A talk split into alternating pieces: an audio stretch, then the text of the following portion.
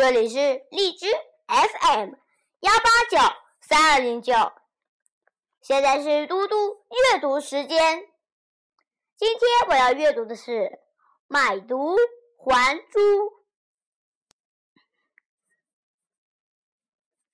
买椟还珠，一个楚国人，他有一颗漂亮的珍珠，为了卖个好价钱。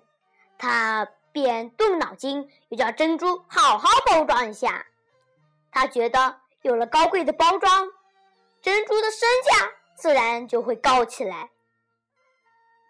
这个楚国人找来名贵的木料，又请来手艺高超的匠人，为珍珠做了一个盒子，用硅胶香料把盒子熏得香气扑鼻，然后在盒子的外面。精雕细刻了许多好看的花纹，还镶上漂亮的金属花边，看上去闪闪发亮，实在是一件精致美观的工艺品。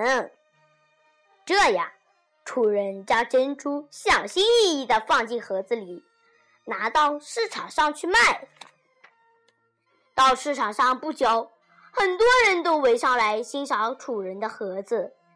一个郑国人将盒子拿在手里看了半天，爱不释手，终于出高价将楚人的盒子买了下来。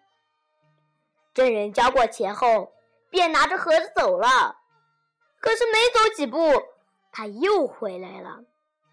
楚人以为郑人后悔了，要退货，没等楚人想完，郑人已经走到楚人跟前。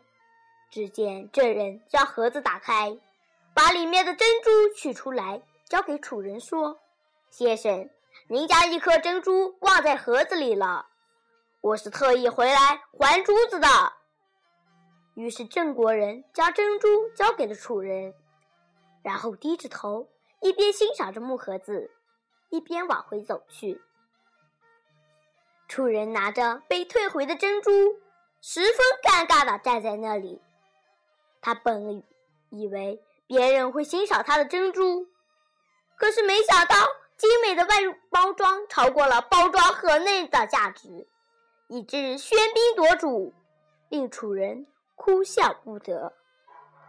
这个故事告诉我们，这人只重外表而不顾实质，使使他做出了舍本求末的不当取舍，而楚人的过分包装。也有些可笑。今天的嘟嘟阅读时间就到这里，谢谢大家，明天见。